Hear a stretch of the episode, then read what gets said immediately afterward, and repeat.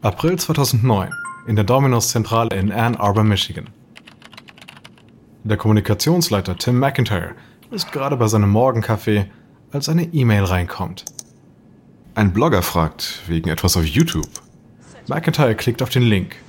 Es ist ein verwackeltes Handyvideo von zwei Angestellten in einer Domino's-Küche.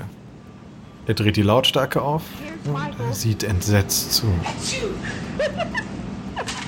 Ihm fällt die Kinnlade runter, als dieser Typ da auf einen Cheese-Stick niest und den Schnodder mit dem Finger vergräbt. Dann verpackt er es und schickt es zur Wärmestation, wo es auf einen bedauernswerten Kunden wartet, der nun ein paar Pope serviert bekommt. Ah. McIntyre kocht vor Wut. Er überprüft, wie oft das Video gesehen wurde. Eine halbe Million Mal. Oh nein. Er aktualisiert die Seite. Die Zahl springt auf fast 600.000. Er muss das Video sofort sperren. In einer E-Mail warnt McIntyre die Geschäftsleitung, den Sicherheitschef und das neu gegründete Social Media Team. Als nächstes bittet er YouTube, das Video von der Plattform zu nehmen. Der Leiter der Social Media Abteilung stürmt in McIntyres Büro.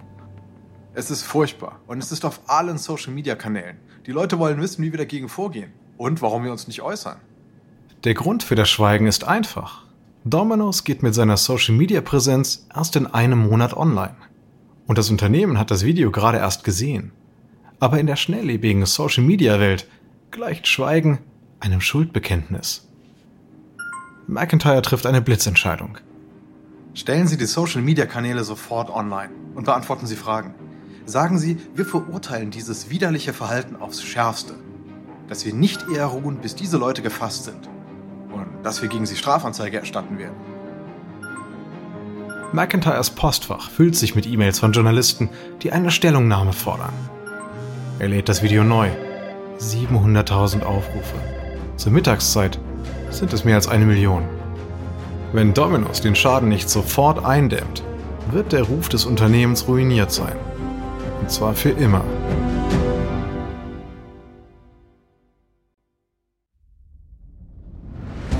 Ich bin Alexander Langer für Wandery und das ist Kampf der Unternehmen.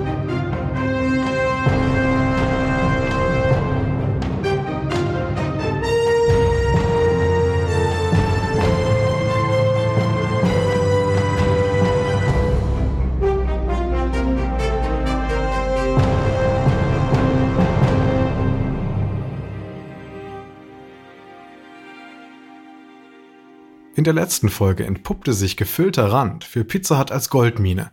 Papa John stieg in den Pizzakampf ein und Domino's Online-Pizza-Tracker versüßte Kunden die Wartezeit.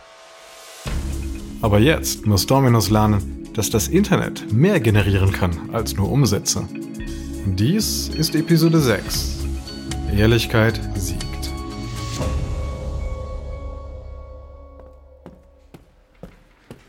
April 2009. Patrick Doyle rast durch den Korridor der Domino's-Zentrale in Michigan. Noch an diesem Morgen hat sich der 45-jährige Firmenpräsident in Florida gesonnt. Jetzt zieht er in die Schlacht. Sechs Stunden sind vergangen, seit Kommunikationschef Tim McIntyre das Video bekommen hat, in dem zwei Domino's-Mitarbeiter einen Cheese-Stick besudeln. Dieses Video hat nun eine Million Klicks auf YouTube. Das Social-Media-Team versinkt in Nachrichten empörter Kunden und die Story hat es bis ins Fernsehen geschafft. Doyle betritt McIntyres Büro, das einer Einsatzzentrale gleicht.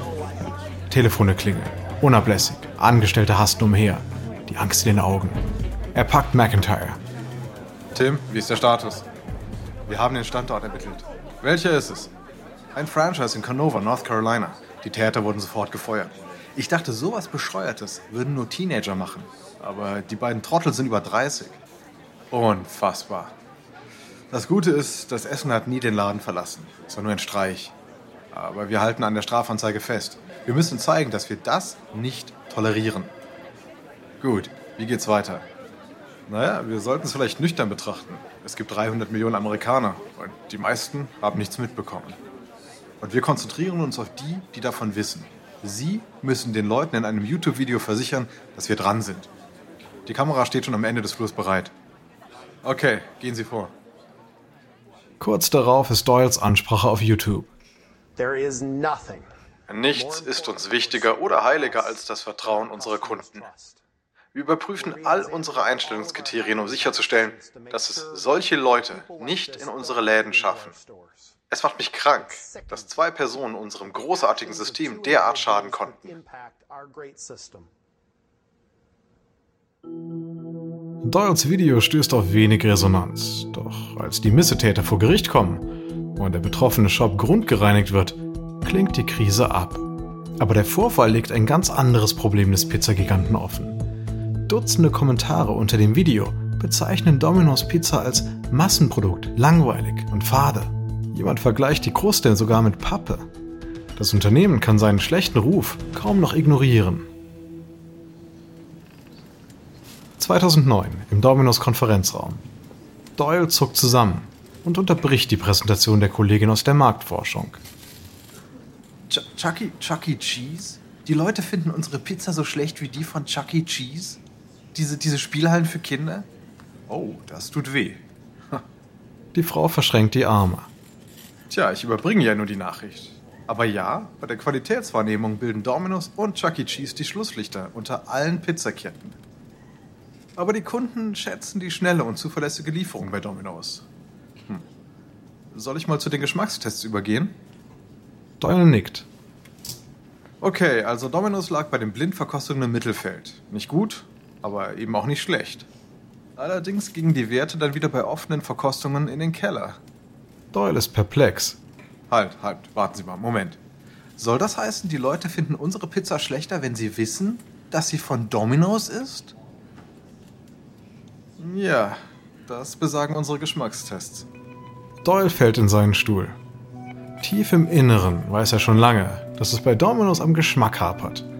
Er sieht es anhand der Reaktionen seiner Kumpels, wenn er vorschlägt, bei Domino's zu bestellen. Er sieht es im stetigen Umsatzrückgang und in der Online-Kritik. Und wenn er dann in wenigen Monaten Geschäftsführer wird, muss er dieses Problem lösen. Die Marktforscherin geht und Doyle wendet sich an sein zerknirschtes Team. So geht's nicht weiter. Kleine Verbesserungen der Speisekarte werden hier nicht reichen. Dafür ist es zu ernst. Wir brauchen etwas Großes, etwas wirklich Mutiges. Die zwei Marketingmanager im Raum sehen sich an. Dann ergreift einer das Wort. Wie mutig darf es denn sein? Wir haben zwar eine Idee, aber, aber die ist gewagt. Wirklich gewagt. So aus der Gattung, äh, friss oder stirb. Ich bin jetzt gerade für alles offen. Die Marketingmanager umreißen ihre Idee. Als sie fertig sind, ist Doyle schockiert. Wow, wow, das ist gewagt. Und völlig schonungslos. Aber wie lautet Plan B, falls der Plan hier nicht funktioniert? Der Marketingmanager zuckt die Achseln. Es gibt keinen Plan B. Wenn der scheitert, ist Dominus erledigt.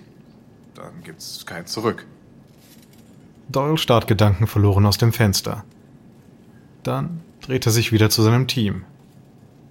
Meine Amtszeit als CEO wird wohl die kürzeste in der amerikanischen Geschichte werden, aber ich glaube, wir müssen es tun. Es ist riskant, aber es fühlt sich richtig an. Also gut, sagen wir es allen. Unsere Pizza ist scheiße. Im Dezember 2009 startet Domino's die Pizza Turnaround Kampagne, in der die Kette zugibt, minderwertige Pizza zu liefern. Werbespots zeigen echte Kritiken von Kunden und aufrichtige Versprechen, sich zu bessern. There comes a time when you know you've got to make a change. Pizza. Pizza, total lieblos. Es ist doch nur Teig, Soße, Käse, frische Zutaten. In Domino's Pizza fehlt die Liebe. Wenn ich höre, was andere sagen, oh, ist die schlecht. Die hat nicht mal den Namen Pizza verdient. Die Soße schmeckt wie Ketchup, völlig geschmacksneutral. Man kann sich von negativer Kritik runterziehen lassen oder man lässt sich davon motivieren, bessere Pizza zu machen. Und genau das tun wir. Es reicht nicht nur ein bisschen Salz hinzuzufügen. Wir mussten bei der Rezeptur komplett von vorne anfangen.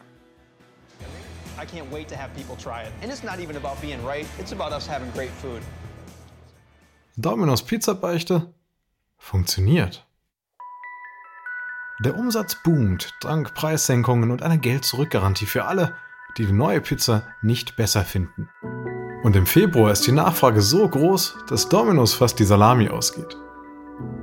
Im ersten Quartal 2010 steigt der Umsatz der Kette in den USA um 14 Prozent. Domino's nutzt die Gunst der Stunde und kündigt an, im Marketing keine bearbeiteten Bilder des Essens mehr zu verwenden. Stattdessen kommen Fotos von Kunden zum Einsatz. Der Umsatz wächst noch stärker. Das Unternehmen verwandelt dann eine Werbetafel am Times Square in einen Live-Twitter-Feed, der positive und negative Tweets über Domino's anzeigt. Wieder steigen die Verkaufszahlen. Indem es zu Schwachstellen steht und Besserung verspricht, wendet sich das Blatt für Domino's. Und für den führenden Pizzagiganten in den USA sind das schlechte Nachrichten. Für Pizza Hut läuft es seit 2010 nicht gut. Die Umsätze gehen zurück und die vielen ikonischen Restaurants mit den roten Dächern sind in die Jahre gekommen. Zudem greift die Konkurrenz von allen Seiten an. Papa John's nimmt als Sponsor der NFL das lukrative Geschäft mit Footballfans ins Visier. Mit günstigen Pizzas schnappt sich Little Caesars Kunden, die sich noch nicht von der Finanzkrise erholt haben. Und Casual Dining Ketten wie California Pizza Kitchen dringen ins Restaurantgeschäft ein.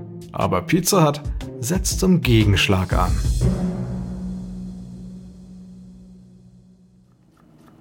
September 2014. In der Pizza Hut Academy in Plano, Texas, findet eine Lehrstunde statt. Eine blonde Frau in Jeans patrouilliert durch die Küche der Akademie. Sie heißt Jen Weber und hat das Sagen über die Pizza. Entlang der Zubereitungsstation stehen Pizza Hut Manager aus ganz Amerika und stellen Pizzas zusammen. Weber sieht einem Franchise-Nehmer aus West Virginia über die Schulter. Ausgezeichnet. So, und jetzt die gewürfelten Roma-Tomaten. Sie geht die Reihe entlang und bleibt bei einem Manager stehen, der seine fertige Pizza mit Balsamico beträufelt. Tipp fürs nächste Mal: Fangen Sie außen an und gehen nach innen, so wie mit der Salami. So lässt sich der Balsamico leichter gleichmäßig verteilen. Ja? Weber hat zurzeit viel zu tun. Pro Tag schult sie 100 Filial- und Gebietsleiter.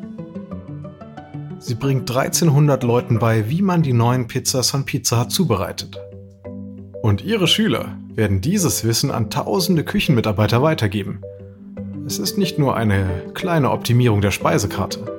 Es ist die größte Änderung des Angebots, seit die Carney-Brüder Pizza Hut 1958 gegründet haben. Das neue Menü bietet Kunden eine Auswahl aus zehn verschiedenen Krusten, sechs Soßen, fünf Verfeinerungen und neun Zutaten wie frischem Spinat, Fleischbällchen und Bananenchilis. Pizza Hut will die neue Vorliebe der Amerikaner für exotische Geschmacksrichtungen voll ausschöpfen. Alles zusammengenommen bietet das neue Menü zwei Milliarden Kombinationsmöglichkeiten. Um alle zu probieren, müsste man 20 Leben lang drei Pizzas täglich essen. Doch die Kosten für die Einführung des Menüs sind astronomisch. Die Schulungen, Umrüstung in der Küche, Produktion von Speisekarten, der Aufbau von Lieferketten und der Kauf neuer Utensilien kosten ein Vermögen. Auch das Logo bekommt einen neuen Anstrich und die Angestellten eine neue Jeans- und T-Shirt-Uniform für einen modernen, lässigen Look.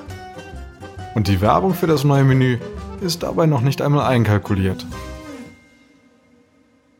Es kostet monatelange Arbeit und viele Millionen, um die Neuerungen in den USA auf den Weg zu bringen.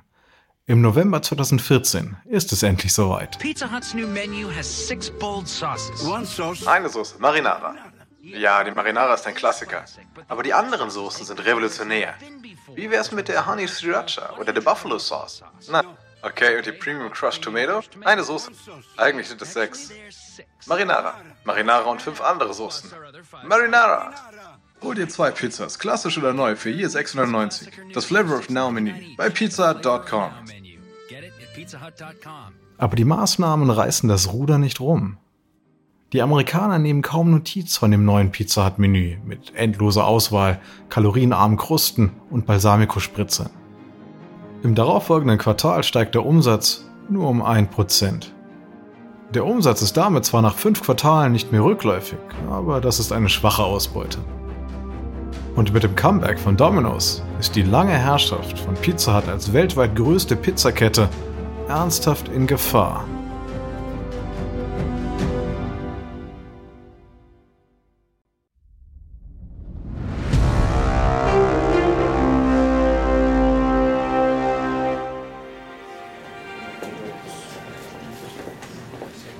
Herbst 2015 in Plano, Texas. In einem großen Konferenzraum versammelt sich die Pizza Hut Führungsriege.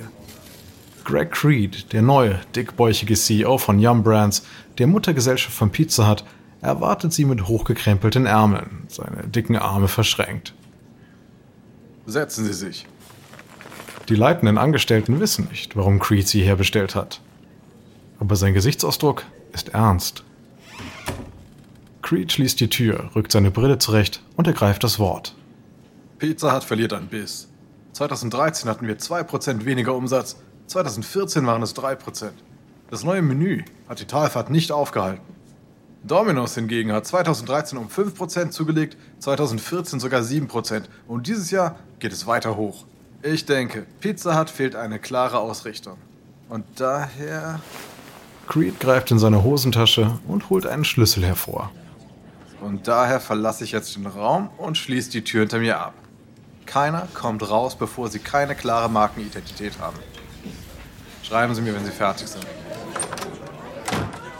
Damit marschiert Creed raus und schließt das Team ein. Neun Stunden später bekommt er eine SMS. Er liest sie und lächelt. Sie ist von Jeff Fox, dem Chief Brand Officer von Pizza Hut. Darin steht, wir haben eine Antwort. Können wir jetzt bitte, bitte, bitte raus? Kurz darauf unterrichtet er Creed über das Ergebnis des neunstündigen Lockdowns.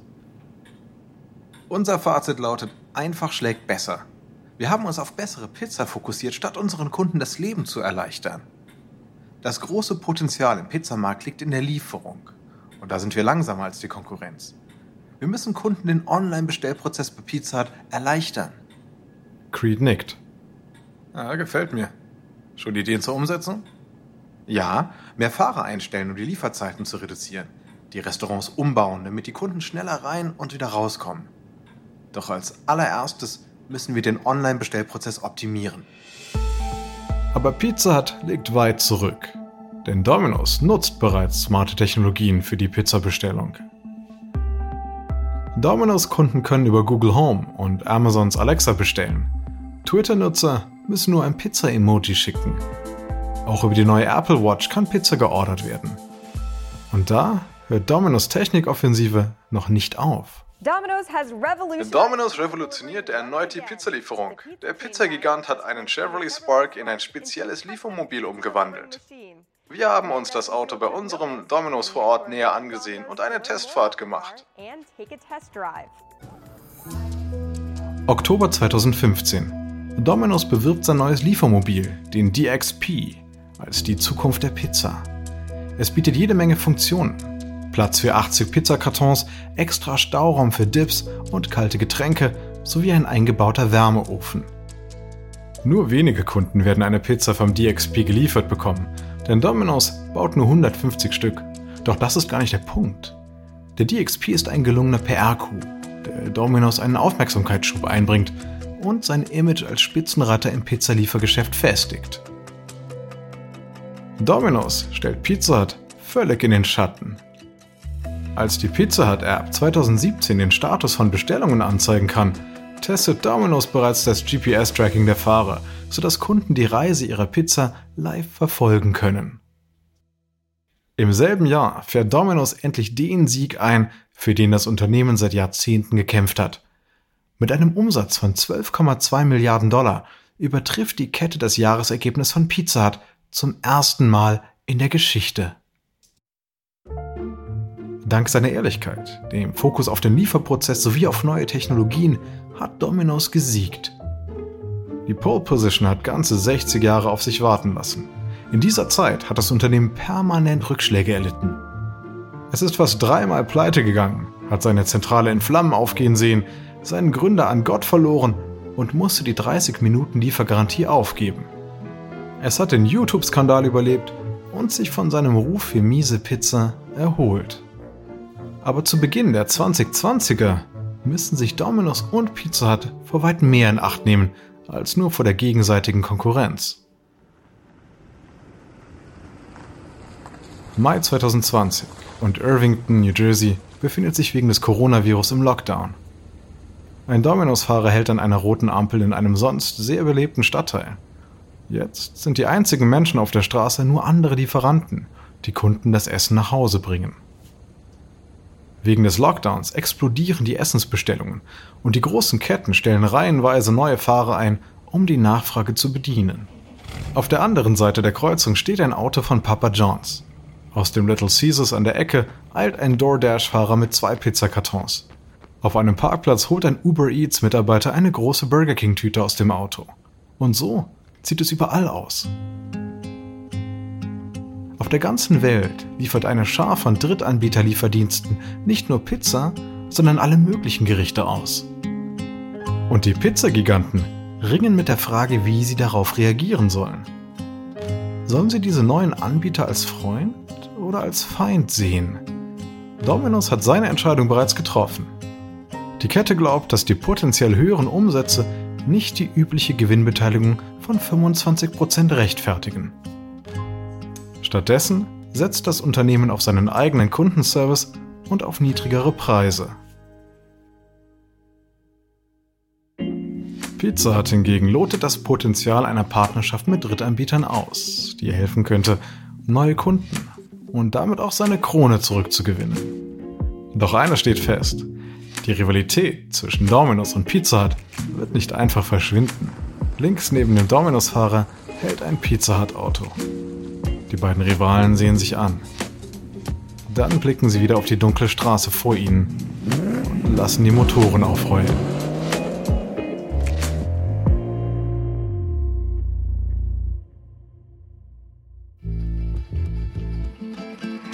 Dies ist Episode 6 von Kampf der Pizzagiganten aus Kampf der Unternehmen von Wandery.